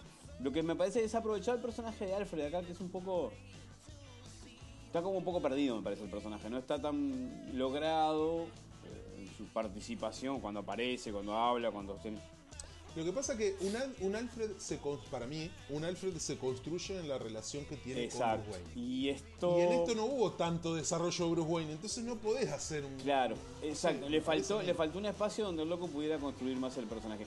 Para mí, el volviendo, volviendo a la- siempre lo mismo, ¿eh? pero Michael Caine, por ejemplo, me sacó el sombrero porque los diálogos y las conversaciones que tenían Christian Bale y Michael Caine en las Batman de Nolan son magistrales. Las cosas que el loco le enseña, la- las cosas que le dice, cómo lo.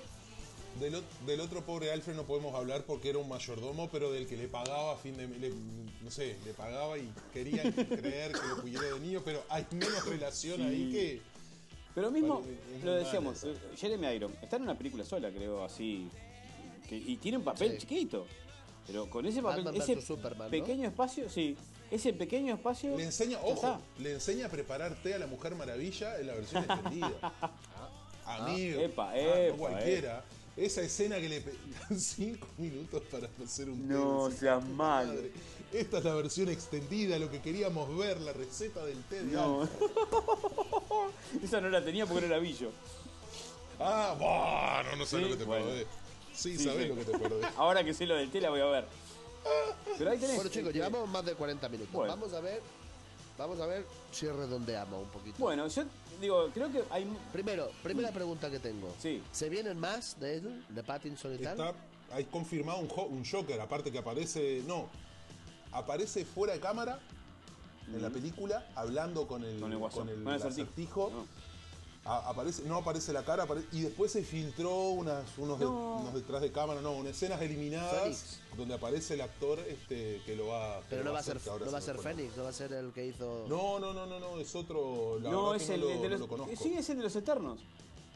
Uno de los Eternos. ¿Sí? ¿Quién era? Ah, no me no, acuerdo el no, nombre, es un, un loco joven. eh, Uno de los que hace de los Eternos.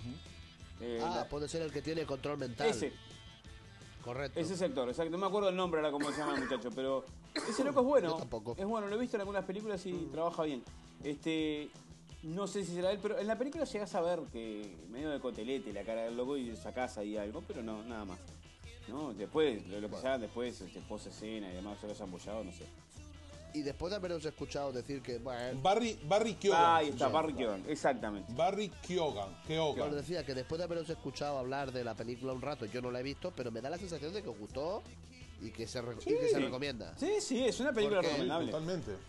Ojo, Lo que dices de la evolución del personaje, todo eso, para mí es positivo. yo tuve un tema con la película, que creo que lo hablé con alguna gente y les pasó lo mismo. En los cines, dependiendo del tipo de proyección, la película era muy oscura. Oh. Y yo donde la vi, se veía muy oscuro y a veces te perdías cosas. Este, ahora que está en el, en, el, en el streaming, la pienso ver de vuelta, a ver si ahí tengo otra visibilidad con respecto a los colores y las sombras y le puedo sacar algún otro jugo más. ¿No? O, o ver otra Sí, cosa más. HBO en HBO Max. Max, exactamente. Quiero, la- pienso verla de nuevo, a ver qué tal y capaz que sacarle algún apuntecito más. Que digas, oh, bueno. Pero, pero entre la pregunta de Coque, sí, Sí. supuestamente Sí, viene. sí. Hay- supuestamente está esa segunda. Supuestamente hay un camino ahí. Le dio crédito. Le dio crédito. Sí, la a la película le fue muy bien económicamente, o sea que tiene crédito para seguir. Y tuvo muy buenas críticas. Y para mucha gente, para mucha, mucha gente fue la película de Batman. Ojalá sirva de, de, de- de cimientos, iba a decir fundaments, que es en catalán, Mm. de cimientos para construir ese universo que no están dando con la tecla para hacer. Sí, no sé, si, no sé si lo están tratando de meter en parte del universo DC, este Batman. Pero me refiero que a lo mejor de- a partir de ahí se puede No. hacer una serie de películas donde Batman aparezca también en Ya, otros yo sentí, sentí por ahí que DC iba a trabajar como en dos líneas. Una, eh, a nivel cine, ¿no? Una es el intento de hacer un universo yendo por el camino de Marvel. Pero la otra es hacer películas de director que sean unitarias o que sean dos o tres películas del director o algo sobre un personaje o algo similar. Como hicieron en Joker. Exacto, que vayan por otro camino. Y que sean Está bien, independientes. Creo que les va a ir mejor ahí. Yo ¿eh? pienso que Creo sí, que les va a porque ir mejor por ese lado. no, no sé si les sirve copiar o imitar eh, el modo Marvel o el método Marvel y hacer lo mismo. No porque no le va a funcionar. Porque claro, ya está hecho. Marvel lo hizo con las revistas en los 60 y le sirvió y de ahí en más fue una marca de fábrica el, multi- el- el que todos los universos estén conectados. Pero en el caso de DC nunca fue un eje que todo estuviera conectado y milimétrico. Ah, no fue la esencia de, de DC, nunca. Y que lo quieran hacer ahora en el cine como replicando lo que el éxito de Marvel y que no les está funcionando, me parece que lo mejor es que hagan películas independientes o que se entronquen con otras películas en una especie de pequeño, de microespacio, nada más. Puede ser mucho más rendidor y menos agotador para estos tipos para lograr algo realmente que, se pueda disfrutar, ¿no? Claro. Así que me parece eso, ¿no? Bien. Bueno, eh, ¿os parece si cerramos Vamos, por acá? Cerramos. Cer- Cerramos. Cerramos y nos vamos, Vamos, a las... A unas recomendaciones rápidas.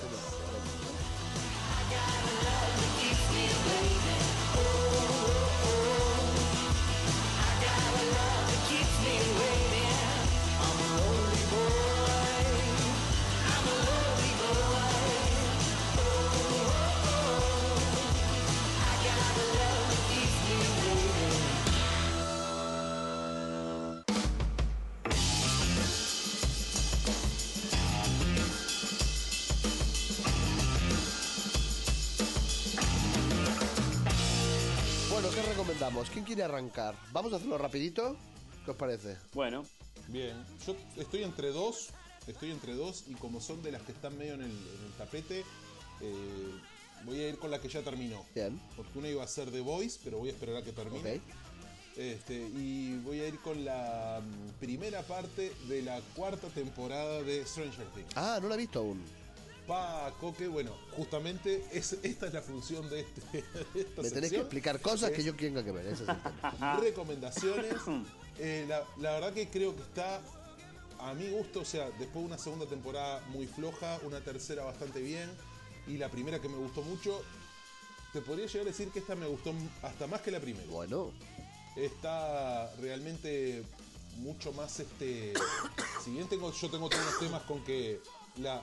Con el tema de alargar las historias innecesariamente, bueno, tiene algo de eso, pero este, la verdad que lograron un nivel de, de- digo, una temática un poco más adulta, quizás sí, ahora sí pensada para el público original, a la que la serie, la que la serie fue pensado, que son para nosotros los que estamos pisando los 40, que tuvimos una infancia, adolescencia en los 80, que buscaba un poco eso, aunque después, dada la- los protagonistas que son gurises, engan- se engancharon mucho. Es más, mi hijo se las vio casi cuando estaban las primeras dos temporadas, se las vio de corrido una tras de la otra.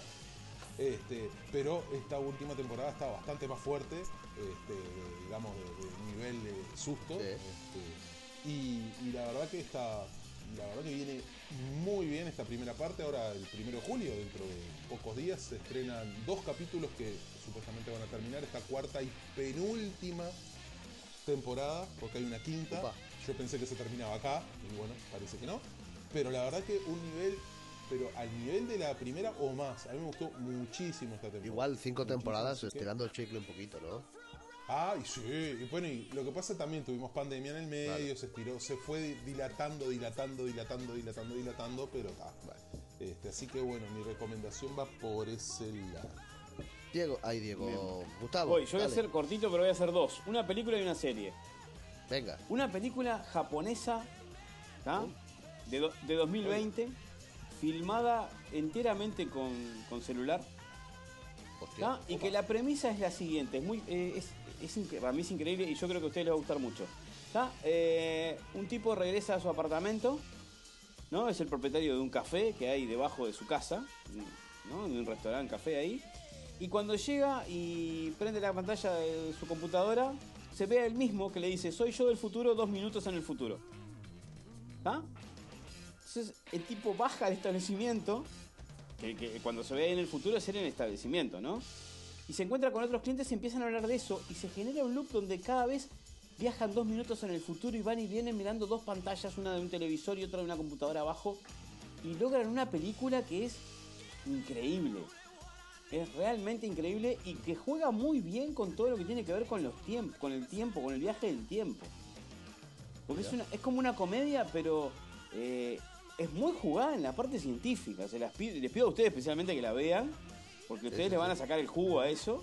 Este, Ya lo habías recomendado, me parece, por el grupo, así, como como que Sí, yo les comenté, les dije, mí, yo- cuando estábamos en el, en el grupo de WhatsApp el momento antes de grabar, yo dije, vos, no se pierdan esta película, porque es un despelote. Y es, ya te digo, es de 2020, eh, la dirección es de un tal eh, Junta Yamaguchi, que no lo tengo muy claro al hombre, este, y es una comedia fantástica que está increíble. ¿no? Mira. ¿Y se Se llama? llama Más allá de los dos minutos infinitos. A la mierda. ¿No? Esto seguro que en japonés suena mucho mejor. Sí, Droste no Hate de Bokura. ¿eh? Ese es el título original. ¿Está? ¿Cómo eh, plataforma? Eh, está en HBO Max. Ay, Ah, no la tengo. Ya la Ay, para ahora me quedé pensando, ¿HBO o...? Sí, HBO, creo que es HBO. sí. Ya lo Fíjate por las dudas confirmarme, porque si no, se- yo a veces me confundo. Como tenés dos o tres plataformas y mirás así, vamos Sí, eh, a veces pasa. Pero me parece que sí. Y la otra, que no quiero hablar mucho del contenido de la serie, porque no quiero quemar lo que... O sea, yo empecé a ver la serie sin saber por dónde iba y me entero recién en el quinto o sexto capítulo por dónde va, como temática. Sí, señor. HBO Max. La otra que yo quiero recomendar es una serie que se llama Other Range. ¿Está? Vi, la vi. La vi. vos la viste. Yo te dije, no la recomiendes vos porque la recomendar yo, por favor. No, no, no. Este, No. Una serie con Josh Brolin este, y un montón de gente, Tom Pelphrey, Lily Taylor y Morgan Potts, yo qué sé, un elenco interesante, son ocho episodios. Eh, estaba con- como para una sola temporada, pero ya se abrió la, la- la- la canilla, me parece, para una segunda. Y es, es un, wild, wild western. Es un wild western. Eh, Es en el medio de- del oeste americano, pero en el presente es un tipo es un due- dueño de un rancho, un que se llama Royal Abbott. Es un ranchero en Wyoming, ¿tá? Y que está, hablan de las cosas cotidianas. Tiene un hijo que, que, este, participa de los rodeos. eh, el otro viven en un pueblito en el medio de la nada. El sheriff es una mujer indígena. Este. Lesbiana. lesbiana, aparte. sí, ahí, va- ahí, ahí pasaron toda la cuota. Está, está, está, está, está Pa, complicado. pum, pum, acaba- Pusieron todo en el mismo personaje, coño. Claro, juntamos todo en uno y ya está. Este, pero el tema es que ahí en un momento aparece o se descubre un día un, un agujero en la tierra, ¿está? Y eso coincide con una demanda que tiene un vecino que tiene, tiene otra estancia que le quiere robar, que le quiere robar, no, que están peleando por ese pedazo de terreno que tiene ese agujero, que algunos saben, otros no. Y ahí empiezan a pasar cosas raras. visualmente es impresionante. Stranger Things, ¿eh? Volvemos a Stranger Things. ¿En qué sentido? Cosas sí, raras. pero no, Cosas raras. Para mí, Ah, para mí tiene sé. mucho más, el que lo haya visto por ahí, de Twin Peaks. Ah. Porque es un pueblo de gente muy rara, de gente muy jodida. Y el misterio que se va velando de a poco es, es como tenso. Este, y bueno, el, el Jo- Josh Brolin, la- la- Sí, Will Patton, Will Patton es el. ahí el va, vecino, Will- que también, también. Y, y tenemos al, al, cara, al, al cara de nada de. de Puño y Hierro. Ese Tom Pelpy. de- ese es buenísimo el actor ese. Y acá la rompió. Me gustó en la rompió esta. acá. Me gustó en esta, pero en Puño y Hierro. No, era Ward. Era uno de los hermanos. Pero para Ward. mí, eh, el Puño de Hierro era de las cosas más dignas que había en esa serie. El loco como actor, ¿eh? Bueno, no hay que, no hay que hacer Por eso, cosa. igual era uno de los más dignos. Acá está muy bien el loco. Este.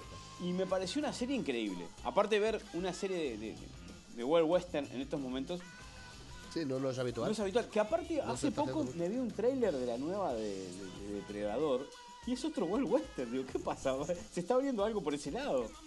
Mira tú. Escucharon el capítulo del mal camino. en el Claro. que hablamos Claro, para mí es eso. Marcamos tendencia. Nosotros marcamos tendencia. Ahí está. Así que bueno, mis recomendaciones son dos, una serie y una película. Más allá de los dos minutos del infinito, tremenda película de viajes en el tiempo, muy científica y muy divertida. Y Other Range, que es una serie con sus cositas, es oscura, es, es pesada. Amazon Ah, Prime. perdón, es de- acá. esa es de Amazon Prime. Es original. Es original de Exactamente, Amazon Prime. original de Amazon Prime, exactamente.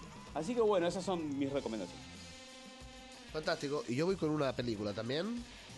Eh, y mi película, o sea, mi recomendación quiero que se convierta en el tema del próximo episodio, creo, ¿eh? Opa, Mira que vengo fuerte. No, no, ¿por qué? Ya veréis por dónde voy. Eh, vi las películas que me faltaban de la fase 4 de Marvel. O sea, no había visto Ay, The Eternals, Ya sé por dónde vas. Ah, no había visto The Eternals y no había visto tampoco la última del, del Doctor, Doctor. Strange. Que me gustó, me Sí, gustó mucho. a mí me encantó. Doctor Strange, la última, está muy divertida, está muy interesante. Además, no sé, me parece que el tipo cada vez lo hace mejor. Porque tiene momentos muy serios y tiene momentos muy cómicos también, lo hace muy bien, a mí me gusta eso. Eh, y la cuestión es que eh, de esa película yo pensaba que iba a ser más caótica y difícil de entender de lo que realmente es. Y eso me gustó también porque pensaba, ah, no, pata, pues la he pillado toda y la he visto una sola vez y me he enterado de todo y me parece que está bien. Y me gustaría que en el próximo programa, o en algún próximo programa, a no ser que tengáis algo mejor, habláramos de la fase 4. De lo ¿Cómo que hay en la viene? fase 4, de lo que viene en la fase 4. Porque habíamos hablado cuando acabó la fase 3, hicimos un gran programa final de, de- de- de a ver qué pasó. Pero desde entonces no hemos hablado más de esto. Y a Sí. lo mejor creo que conversamos un poquito cuando, cuando estrenaron la, la- la WandaVision. sí. Hicimos una- más. un Es avance ahí, hablamos de Hicimos WandaVision. ahí como una charlita, no sé qué. Y- pero Hicimos algo que, hacer- donde hablábamos de lo que esperábamos, ¿no? Un poco en la 4, Claro. lo que parecía que Ahora venir. estamos estamos casi en la mitad porque ya tenemos eh, fecha para, para Love and Thunder, ¿no? Para el siguiente de julio, Thor. ahora en julio. Por eso estamos a puntito. supuestamente a fin de año. Wakanda a fin de año. O sea que estamos eh, más o menos al de la mitad de la fase 4, ¿no? ¿Y, la- y las series las consideramos fase 4? Sí, sí, claro. claro. Yo sí. Ah, uh, hay unas cuantas Por más eso ha habido el Falcon y el, eh, And y Winter Soldier. Soldier. Hawkeye. Hubo Loki. Hawkeye. Loki, Hawkeye, que me gustó mucho Hawkeye, pero Tremenda, de la, a mí de las que me más me gustó gustaron. mucha serie. Eh, ¿Y qué más? Caballero Luna. El Caballero Luna, que también la he visto, por cierto, que no la había Mrs. visto. O sea, Marvel, vi estos días esta. Y Miss Marvel la he- empecé el primer episodio solo. Bien, consejo. Eh, muy Cris Morena, aunque vos no sepas lo que es Cris Morena, pero es, o sea, comedia adolescente. Sí, está. Pero que cambia no drásticamente, pero sí lentamente hacia el segundo capítulo y muchísimo hacia el tercer capítulo de tono. Bueno, O sea que deja de ser una comedia adolescente para empezar a convertirse en algo más parecido a lo que venimos viendo. como comedia adolescente, viendo solo el primer episodio, no me pareció mal. Me pareció que estaba muy bien resuelta. Así que, vemos. No, así que tengo que empezar a verlo del tercer capítulo, ¿sí? No, pero, pero mira que la primera, el primer episodio se deja ver, ¿eh? Se deja ver. Sí, pero yo, Hay- ah, se rescatan yo estoy cosas. viejo, yo estoy viejo, no estoy Claro. para ver cosas de adolescente. Está, no, está viejo mal Yo ya. soy viejo. Es como Shang-Chi, es como Shang-Chi. No, no, Ya no la he dicho, ya no he querido no. mencionarla, Ojo, pero vamos pará, a hablar pará. de esa. Vamos, a, vamos a dos El cosas problema distintas. con fase 4, Coque, el problema con fase 4 es que está Shang-Chi. Pero la vamos a ¿Quién es hablar de que en el programa que ¿Quién, quién es, no le gusta, ¿Quién es ese? ¿Hay una película de Shang-Chi? No te no, No. jodas. No, lo pondremos en Schumacher. Lo pondremos en mute. Para, para. No, quiero aclarar algo. Yo, eh, Mrs. Marvel, el personaje no es una cosa que a mí me atraiga. Y por más que el mundo esté totalmente interconectado y demás, en las revistas me pasa, yo no leo las revistas del personaje. Y si aparece en algún capítulo, bueno, o, o se Pues cruza bien. con algún personaje, bárbaro. Porque tampoco es que uno tenga la obligación de ver todo De si no leerlo le todo. cuadra el estilo o el personaje, ¿no? O sea, Estamos de acuerdo. entonces Estamos completamente de acuerdo. Puede estar muy bien hecha la serie, pero el público objetivo en un principio es más adolescente. Y las problemáticas son Sí, más sí. de adolescente. Entonces, está bien, está bien que existan. Es como, no sé, más- no sé si estuvieron bien hechas o no porque no las vi. Runaways o Cloak and Dagger, no, las vi. No sé cómo No las he visto. Pero sé que tienen una impronta adolescente. Vi, Bien, perdón, vi una peli, vi una... Hay una película que la vi también en, en Disney Plus. Ay, ¿cómo se llama? La- Los Nuevos. Mutantes. Sí. Los nuevos sí. mutantes, te iba a decir, sí. ¿La viste? Sí, la vi, la vi. Está buena Está esa bastante película. bien la un- película. Es, una, es una película de misterio, tema- o sea, que sean, que sean mutantes es lo de El menos. tema de, ese, po- de esa película pobre fue que padeció el cambio cuando Marvel... Sí, De todo. Pareció, pareció cambio de todo, de guion, de estética. tuvo, de tuvo- tipo, fue un zafarrancho de esa pobre fecha, película. de todo. Porque pasó todo. muy mal porque justo fue en el, en el momento en que Fox deja de tener los derechos de Marvel, no sé, hay unos libros y la película pasó por... Demoraron tres años en sacarla, creo, después que se filmó. Muchos problemas. Y para mí, a pesar de todos los problemas, la película funciona, la puedes ver y es una película correcta. ¿tá? Y te presenta unos Tú personajes puedes ver bien. esa película sin saber, Te presenta bien. claro, y sin saber nada de mutantes, tú te miras esa película, es una película interesante, tiene como un rollo así como de misterio y de tal, y está Sí, bien, sí. está interesante. Bueno, para ir terminando, para ir terminando, Coque, recomendación Dale. fue, me imagino que Doctor Strange, porque hablaste de Eternals, pero medio que se diluyó por ahí, no sé. La y como verás, da para el tema de Marvel Fase 4, porque a raíz de eso nos hemos por eso digo.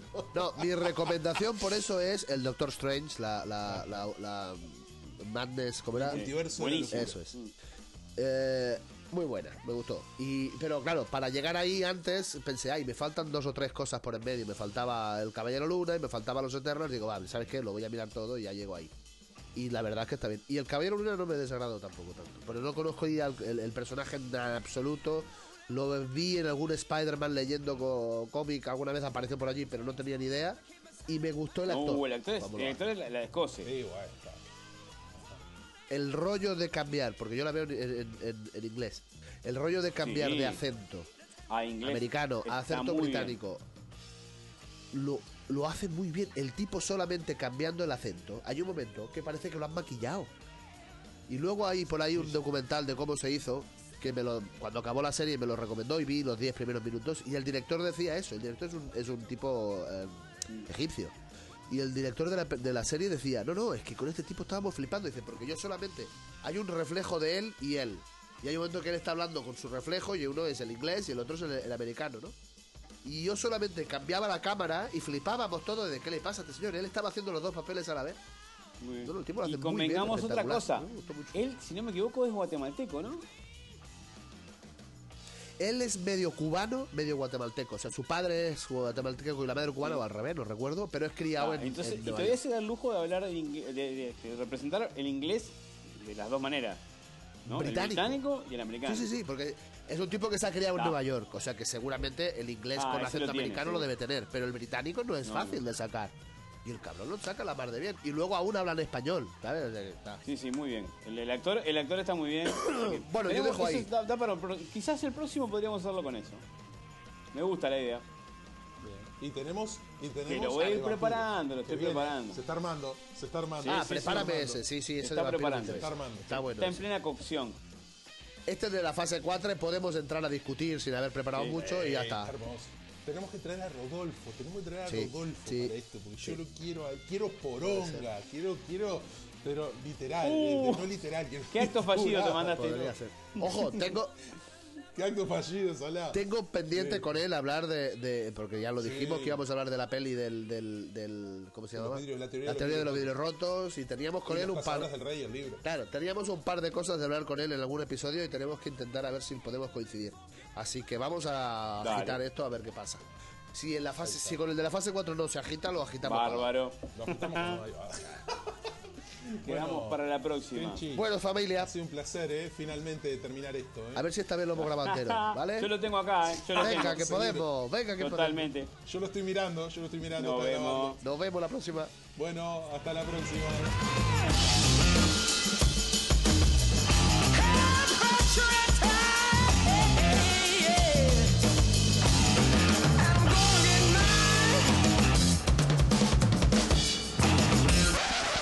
Que la fuerza te acompañe.